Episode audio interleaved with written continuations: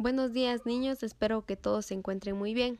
Hoy vamos a socializar con ustedes un tema muy importante de la asignatura de Ciencias Naturales. El tema es la influencia del sol en los factores abióticos y bióticos. Es decir, vamos a conocer lo que el sol puede provocar en los factores bióticos, por ejemplo, en las plantas, en las personas y otros seres vivos. A eso hace referencia factores bióticos.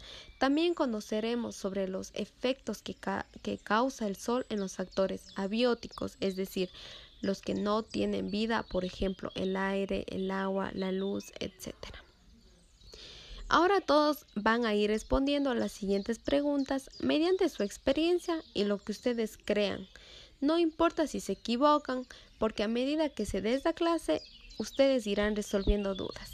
Y la primera pregunta es, ¿por qué el sol es importante para las personas, los animales y las plantas?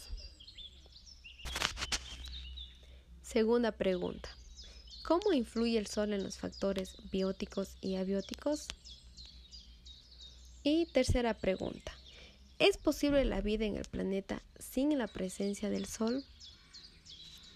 Bueno, espero que todos hayan respondido las preguntas que les realicé y por favor les pido que estén muy atentos porque a continuación conocerán más sobre este tema que es muy importante y que ustedes deben conocer.